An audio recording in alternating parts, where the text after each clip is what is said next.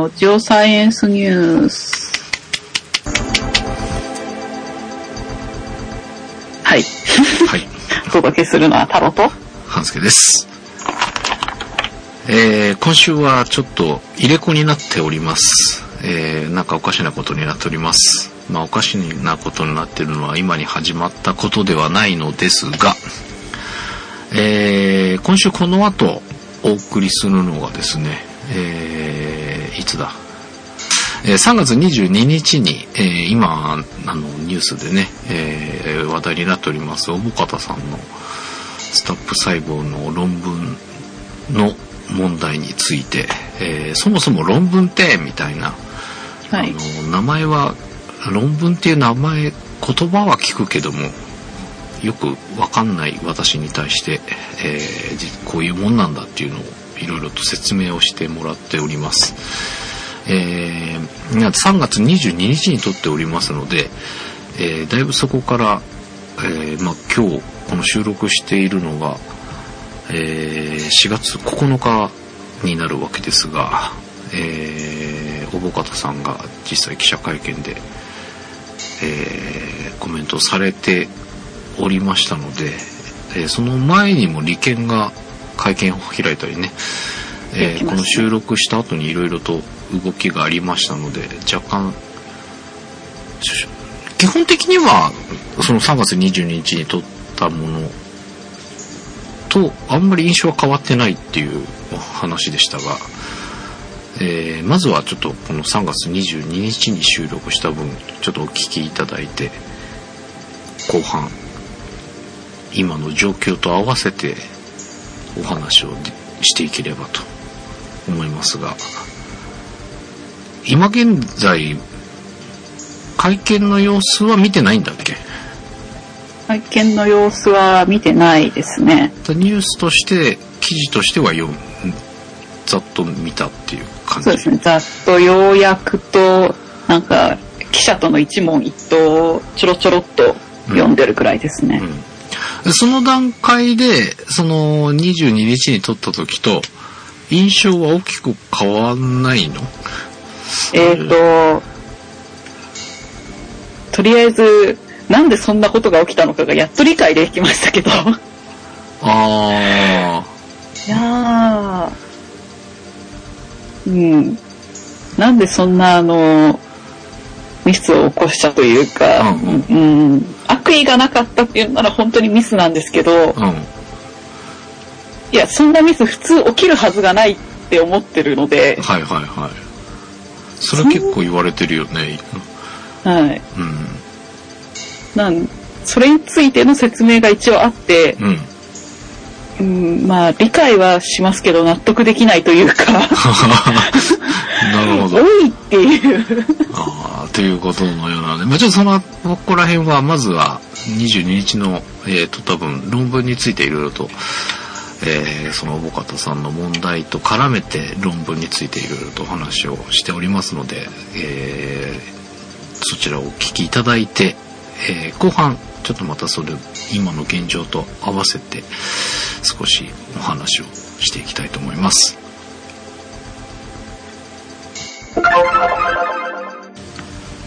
はい、えーここで3月22日収録した分ということで、えー話をしておりますが、こちらは前回配信をいたしました、えー3月22日に収録をしたものなんですが、3月24日に配信しました第38回、えーこちらのことを指しております。えーぜひ、えーまだお聞きでない方は、38回をお聞きいただいた上で、えー後半お楽しみいただければと思います。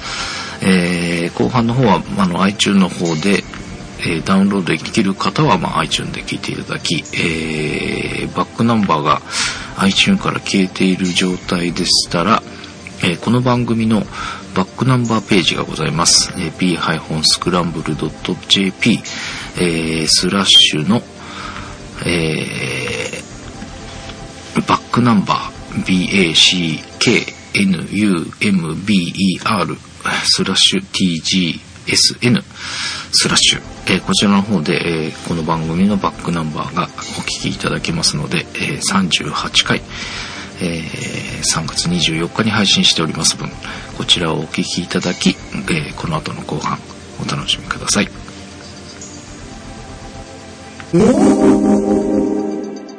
はい、ということで、えー3月22日に撮られた、その、回を、まずはお聞きいただいたわけですが、えーまあ、この後、利権が、えー、おぼかたさん抜きの状態で、えー会見を開き、で、今日になって、えー、おぼかたさん本人が会見を開いたということで、えーまあ、私もちょっとそのニュースのダイジェストで、えー、大方さんの会見の一部を、えー見たわけですが、利権のも結局全部を通しでっていうのは見れなかったんですが、いくつかのダイジェストを見てますので、えー見た印象として、であの利権の会見ってさ、はい。なんで大方さん抜きでやるのあれ？本人一緒に出てやっちゃえばよかったんじゃないのって気がするんだけど。うん。そうなんですけどね。あああいうもんなのかね。さあ、体調悪くて断ったっていう可能性もありますけどね。ああ、そうなのかね。なんかさ、潰しにかかってるとかそういうことはないの？なんかすごい素人目で見てさ、なんとなく、うんそんな感印象なんだよね。あの利権の会見って。うん。それは確かにあるんですけど、うん。潰しにかかってるというか、うん、まあ、利権にも問題があるよねっていうのはちょっと思ってはいますね。うんうんうんえーそれは結局その見た利権の会見を見たぐらいの段階で思ったのは要は、えー3年間で何冊だっけ？の実験ノートの数が異様に少ないみたいなはい。話が2冊ですね。2冊か、はい。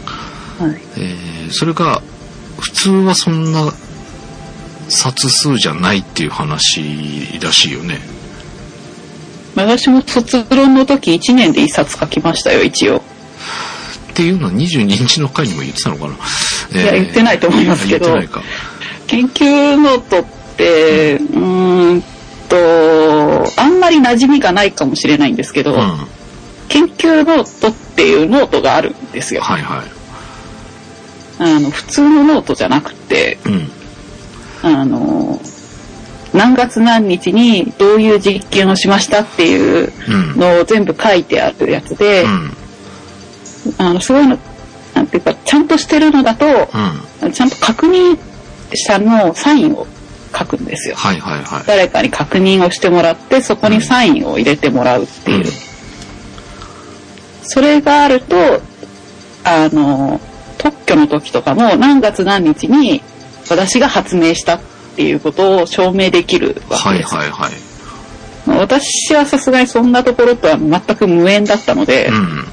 あの、いつ、あの、どういうサンプルを使って、どういう風な実験をしましたよ。で、そのサンプルの番号はいくつでどこに保管してますとかっていうのをうんうんうん。一応書いておいてある。はいはい。で、普通の研究室だと、先生にそれを見せたりとか、説明するときにそれを見て、うん。うん。あの、こういう研究しましたって言って、研究室に置いてきたりとかうん。もするらしいんですけど、うん私そんなところまでやってないですね。もう、先生も私の研究ノートほとんど見てないですし。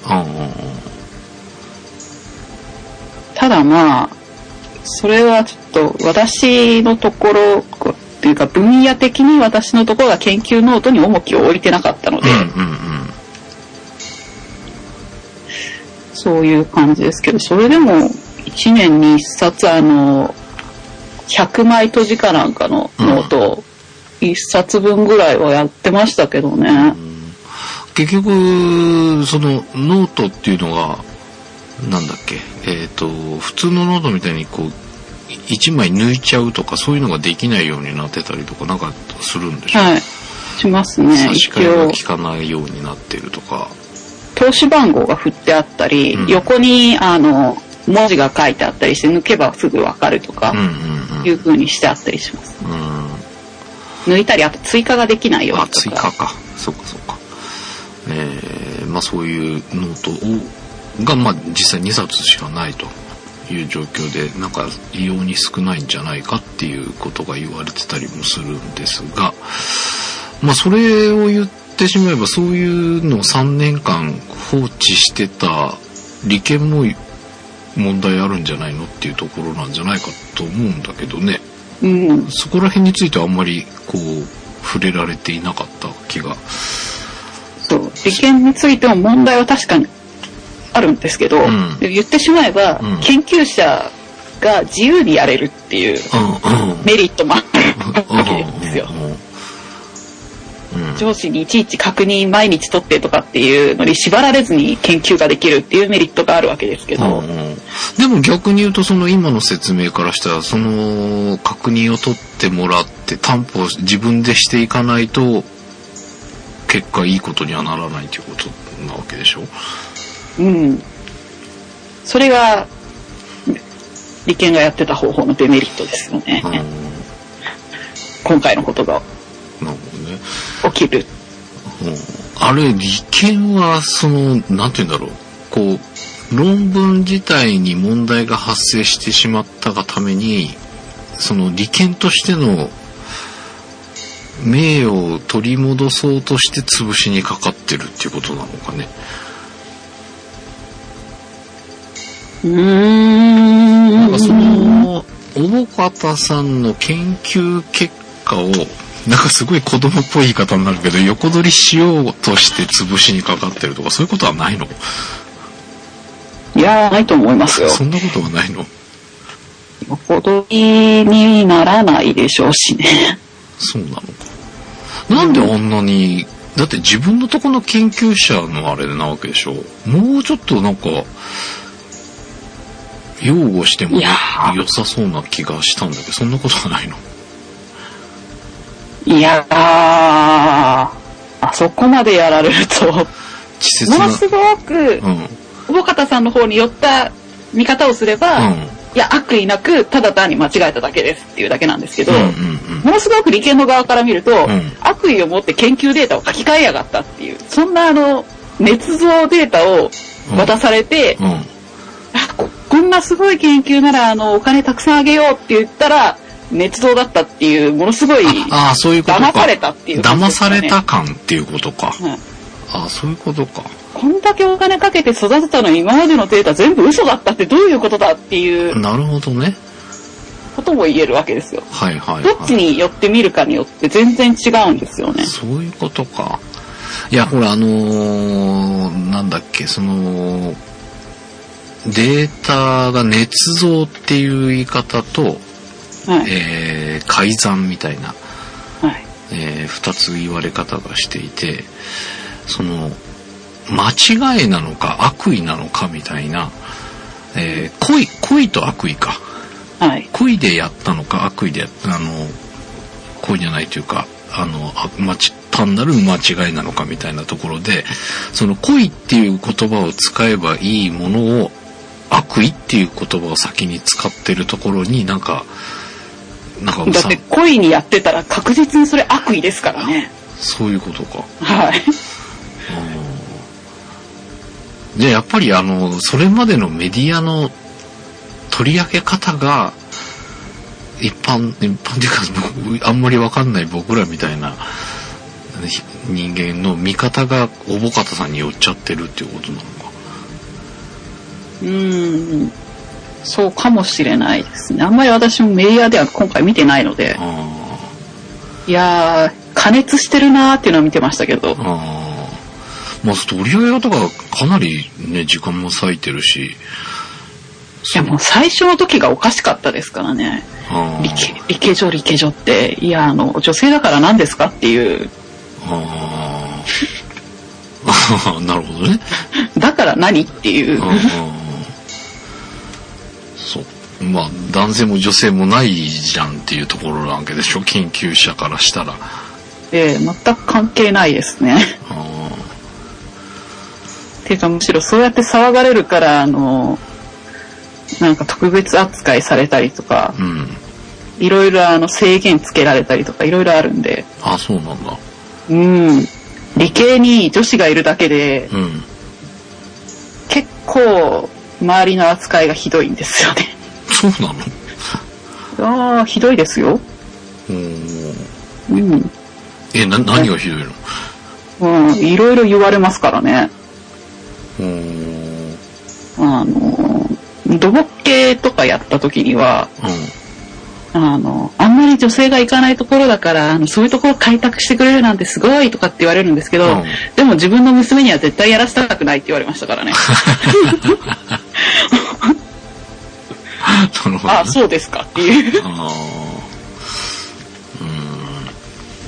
まあ、なるほどね。まあだからあの、あの時のその最初の取り上げ方が、まあ、センセーショナルにこう発表すされちゃったっていうのが、ちょっとあれなのかね。もっと冷静に見ると、その利権のあの会見ももうちょっと、ああ、同情する余地があるのかなっていう見方ができたのかもしれないけどね。いやー、あの、なんていうか、普通に多分研究についてをや、一通り大学で学んでたら、うん。あんな間違い普通起こさないよねっていう。うん。利権の会見でもありましたけど、なんでこんなことになったのかがわからないって。ああ、そういう言い方してたわ。はい。うんうん。私も同感でした。なんでそんなことが起きるのかがわからないっていう。へえ、そんな感じなんだ。で、その、おぼかたさんの今日の会見の中で言ってたのは、あの、えー、と、白黒のなんかバージョンになってるやつ、はい。あれの切り張りとかっていうのは、はい出してるものとしては間違ってないから、要は、そこまで、その、要は見やすくするとかそういう意味では、そこまで問題になると思わなかったみたいな、なんかそんな感じのコメントだったと思うんだけど、はい。いや、要はその論文の説明をするのに、図を分かりやすくするとかっていうこと自体が、そもそもアウトなの？いや、えっと、わかりやすくするのは構わないんですけど、そのデータを切り張りして、あの、くっつけちゃダメなんですよ。あもう出した、あの、本当に今デジカメだから勝手にデータとかこう、フォトショーとかでもいじくれますけど、うんうんうん。昔のフィルムの頃のうん。を映したら、もうそれ一回検討したらもう直せないっていうやつあるじゃないですか。はいはそういう感じで、基本的には論文に使う写真って手を加えちゃダメなんですよ。コントラストをちょっと調整するぐらいならいいんですけど、うんうん。き切って、うんまだ周りを切り取るぐらいならいいんです。うん。周りを切り取るんじゃなくて、中身を切ってそこに違うものを入れ込んじゃダメっていう。うんうん。でもその要はそこを、そういうことをしてしまったもの自体の言わんとすることは嘘じゃないっていうかそういうことだったわけでしょ？で、ルールとしてそういうことをしちゃいけないってこと？いや、えーっとですね、その、元の写真は確かに正しいんですけど、うんうん。そう切って別のものを入れ込むっていうのは、うん。なんていうかな、集合写真にうん。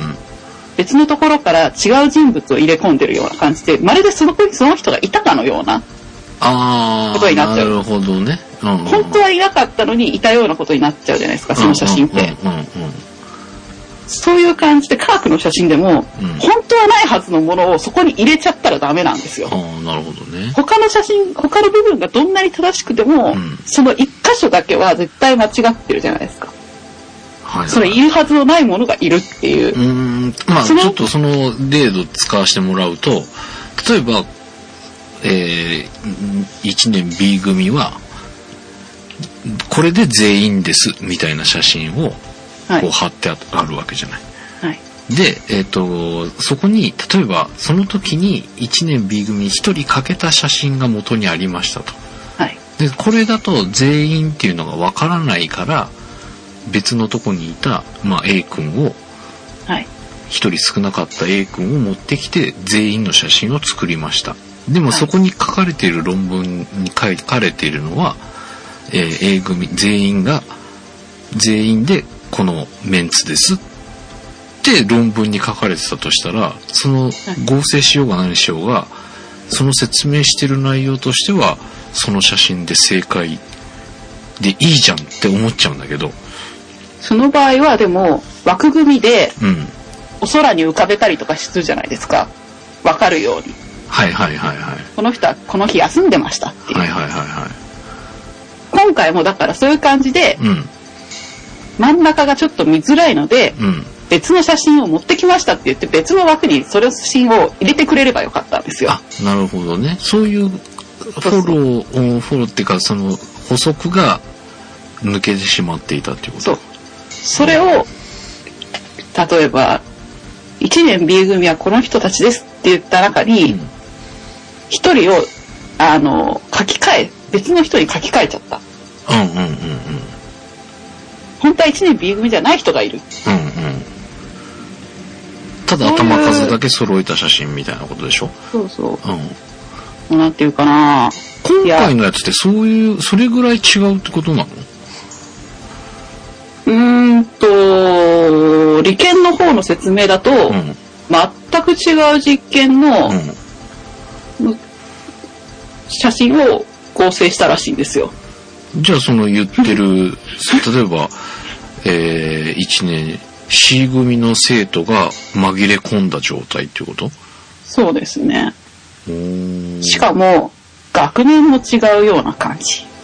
ああ、1年 C 組じゃなくて3年 D 組の人が入っちゃってるとか、そんなことか。で、身長が1年と3年だと違うじゃないですか。うんうんうんやっぱり。うん。だからその高い方を縮めて入れたっていう。あ、そこまでしちゃってんの？はい。らしいっていう。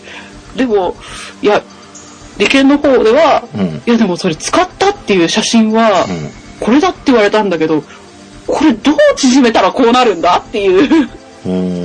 いや、確かに似てるけど、うん？っていう感じで、いや、何を合成したのかがよくわからんっていう。ほーで、元の写真見たら元の写真でいいじゃん、これ綺麗じゃんっていう。あーあー、そこにその意図が理解できなくて不信感が出てきてしまってるってことなのか。なんでそんなことしたんだなんか、あそれで悪意って言葉が出てきたんかね。まあはっきり言ってその部分に関しては、うんいや元の写真で十分いいんだから、なんでするのか理解できないっていう感じで、うん。まあ悪意を持ってこれわざわざ変える必要ないよなっていうのはあるんですけど、あ、悪意があったとしても、それをする意味がないってこと？そうう。んだから理解できないんですよあ。あ、なるほどね。その写真が結構綺麗。まあ、おこかたさんとしては納得がいかなかったんだと思いますけど、うん元の写真でも十分わかるんですよ。うん綺麗に撮れてて。うん。でもなん、もうちょっと綺麗になんとかすればって言って、他の写真から撮ってきちゃったみたいなんですけど、いやー、うーんっていう。ああ、なるほどね。うん。なんかね、その、わかんないんだよね。その、よくその、ニュース番組なんかでもさ、こういうことっていうのは科学の世界では、みたいな。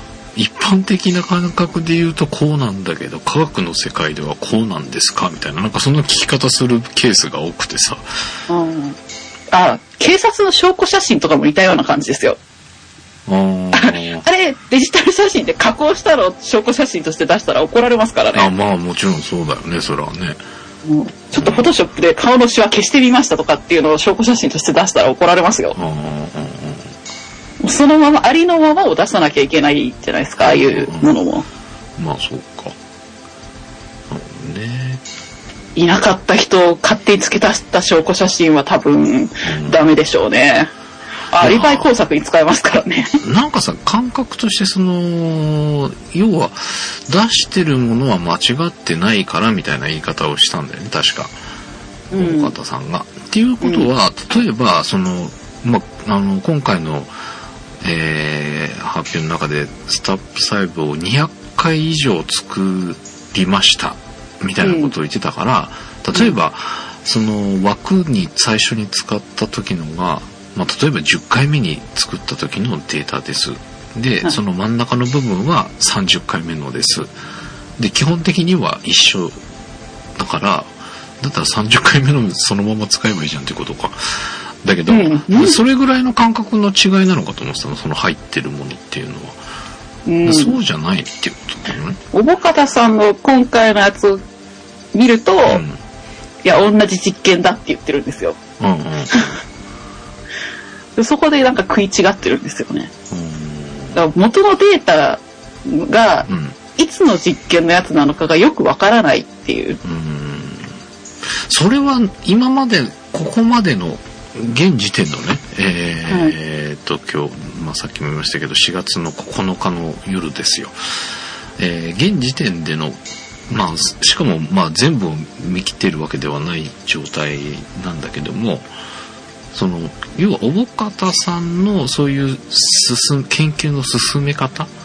うん。にこういろいろと足らない部分があるがゆえにこういうそうですね。なんかほつれがほつれて絡まっちゃったみたいなうん。感じなのかね多分、整理整頓がすごく苦手な人なんだと思います。あそんな感じなんだはい。あの、毎日の、あの、写真とかもちゃんと分類して、うん。これは何日に撮った写真とかっていうフォルダ分けとかうん。タグ付けとかができない人なんだと思います。ああなるほどね。ああそういうやつをつけておけば、うん。あの、あの日で研究ノート見て、ああの日あの実験やってるって言ったら、その時の写真をパッと取り出すこととかできるじゃないですか。はいはいはい。多分、全部ごちゃごちゃに、はい、うん、っどこのフォルダに何が入ってるかわからない状態になってたんじゃないかなって思います。ていう予測なのか。はい。うなんかそれぐらいないと説明がつかないっていう感じが。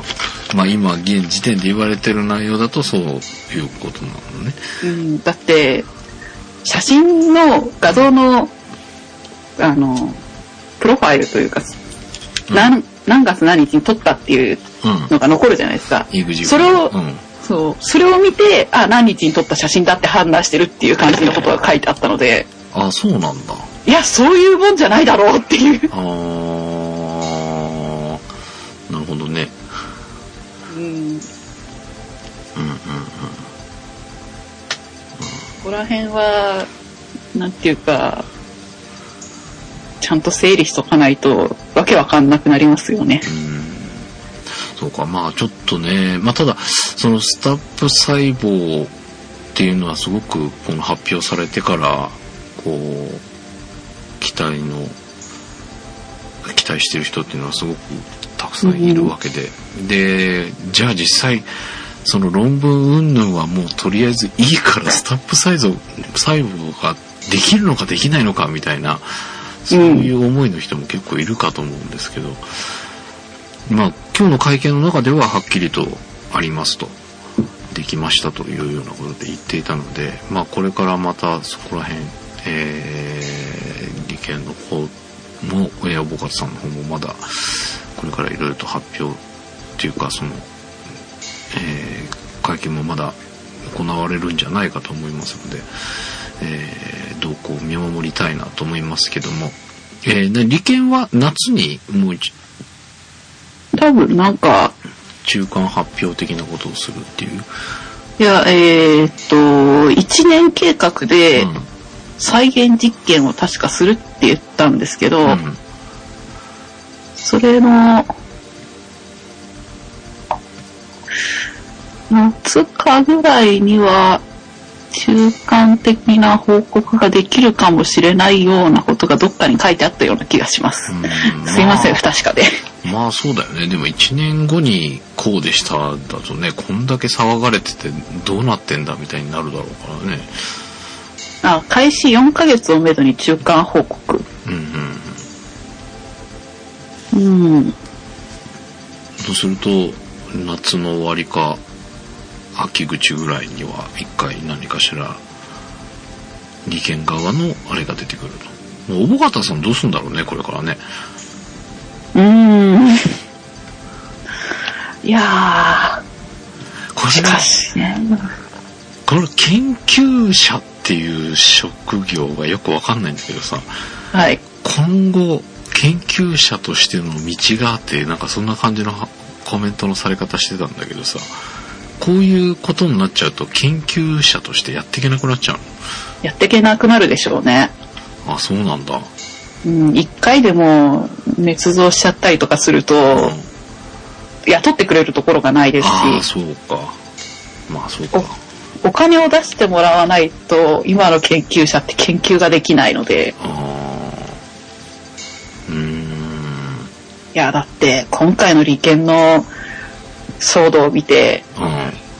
そんなリスクを負って雇ってくれる研究所ってなかなかないですよ。そうか、お金出して最終的にお金かけてかけてかけて、捏造じゃあ、そのかけたあれができない、回収できないわけだもんね。うん。しかも、博士号も剥奪されるかもしれないですからね。ああ、そうなんだ。博士論文が3分の1コピペってそりゃダメだろうっていう。ああ、そういうことか。なるほどね。あっちはあっちで、そもそもの画像もコピペの可能性があるとか言い出しましたからね。うーん。となると、ちょっとどうなんだろうっていうところか。えー、早稲田の博士論文今、120本ぐらいが確かあの、審査にかかってるみたいですよ。あ、そうもう一回。あ、そうなんだ。え、その120本って何、他の人の分もってこと？えー、今までの、うん。あの、科学系のところを出た博士論文うん。を全部一応調査して、うん。怪しいのがうん見つかってるらしくて、うん。他にもコピペ論文がたくさんあるみたいですよ。ああ、そうなの。おいおいっていう。ああ、じゃあもしかしたら戦々恐々としながらこのニュースを見てる人たちもいるかもしれないってことか。いますね、絶対。いやいやーでもこういう研究をされてる人たちにとっては大大きな迷惑というか、あれー、迷なのかも惑ですよ。すごい迷惑ですよ。ね。お、おおむねの人は、あの、真面目に研究して、やっちゃいけないことはやっちゃいけないって習ってから、あの、うん研究者になってることが多いというか、うん普通そうだと思うんですけどね。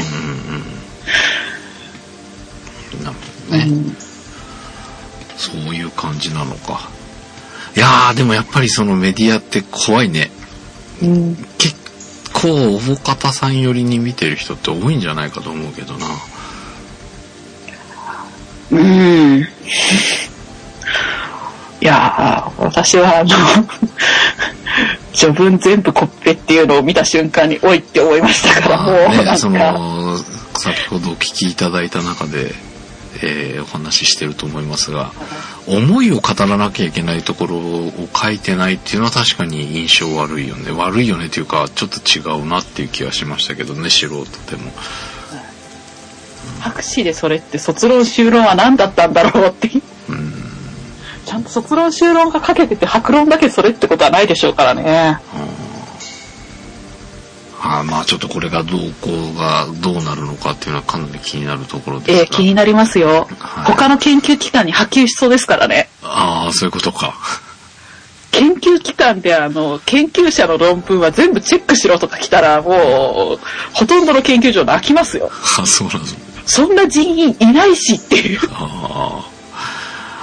まあちょっと大きくいろいろなものが動くんじゃないかという感じもしますが、まあでもそのスタップ細胞っていうのにね、こういろいろ期待が寄せられている中なので、せめてこのスタップ細胞のができるっていうこと自体のあれが真実であってほしいなというね、その論文のことの問題についてはちょっと、えー、まあいろいろあると思いますけど、スタップ細胞というものが存在するという風になってくれるといいかな。第三者の人が早く作っちゃえばいいんだよね。作れればいいですけど、そうでもあの、うん、台湾かどっかの人が、うん、あの、作ろうとして、うん、一応ネットに、あの、作ってる最中のデータを全部上げてたらしいんですけど、うんうん、それそれを見てなんか、一部メディアが誤解して、うん、スタップ細胞できたっていう行動をやったんですけど、うん、いや、実際はできてなかったっていう。ああ、そういうあれもあったんだ。むしろあの、その人の解釈では、うん、スタップ細胞はできないっていう結論になったらしいって。これ以上やっても時間とお金の無駄だって言ってやめたっていう。そうか。ああ、まあだからなんかその、いろんなコツをすべてクリアしたら誰でもできるみたいな言い方を会見でされてましたけど、それだったら誰か第三者にそのコツを伝えてというかそのコツを伝授して、第三者にそれを証明してもらうしかもう小方さんのあれはないような気がするんだけどね。うん。問題は、このスタップ細胞を作るのに、お金も時間もかかるわけですよ。うん。その、できるかどうかわからないっていうもの、うん、こんだけあの、データがおかしいんじゃないかとまで言われてるようなのを、うん、一体誰が金と時間をかけて作るんだっていう。うんでもその科学の世界に対する信頼みたいなのを取り戻すためにみたいな思いのある人もいるんじゃないの？ええだから今利権が頑張ってるじゃないですか。まあね、そこら辺でうまく再現ができる。これがだからもうできませんでしたっていう結果になるとちょっとすごい残念だなっていうね。いや、ただ、できないことを証明するっていうのは難しいんですよ。あ、そうなの？できることを証明するのは一回成功すればいいんですよ。ああ、そうかそうか。できないことを証明しようと思ったら、一千回失敗しようが次はできるかもしれないっていう可能性が残るせいで、できないことを証明するっていうのはかなり難しい。なるほどね。できないことを証明する方が難しいのか。存在しないことを証明するのは難しいっていう話があるんですよ。そっか。ええー、じゃあそうするとすごい偉い、長い話になるんだね。そう。だから、大変なことになってるっていう。あどこで結論が出るんだろうっていう感じがするな。うん。はい、えー、まあということで、ちょっとまだね、これから、えー、まだ、まあ今回、えー、その、話が出て初めて小方さんが会見で、えー、口を開いて、口を開いたっていうか言い方じゃないな。初めてその情報を発信されたということで、ちょっと急遽付け足しをしましたが、えー、またこれは、ちょっと、いろいろ追っかけて見ていきたいなと思いますので、えー、また次回も楽しみにしてください。はい。えー、ということで、えー、変な作りになってしまいましたが、はい。えー、お届けしました、タロショのジオサイエンスニュース。お相手はハンスケと。太郎でした。ではまた来週、来週の分ももう撮ってあったのに今気がつきました。また来週も来てください。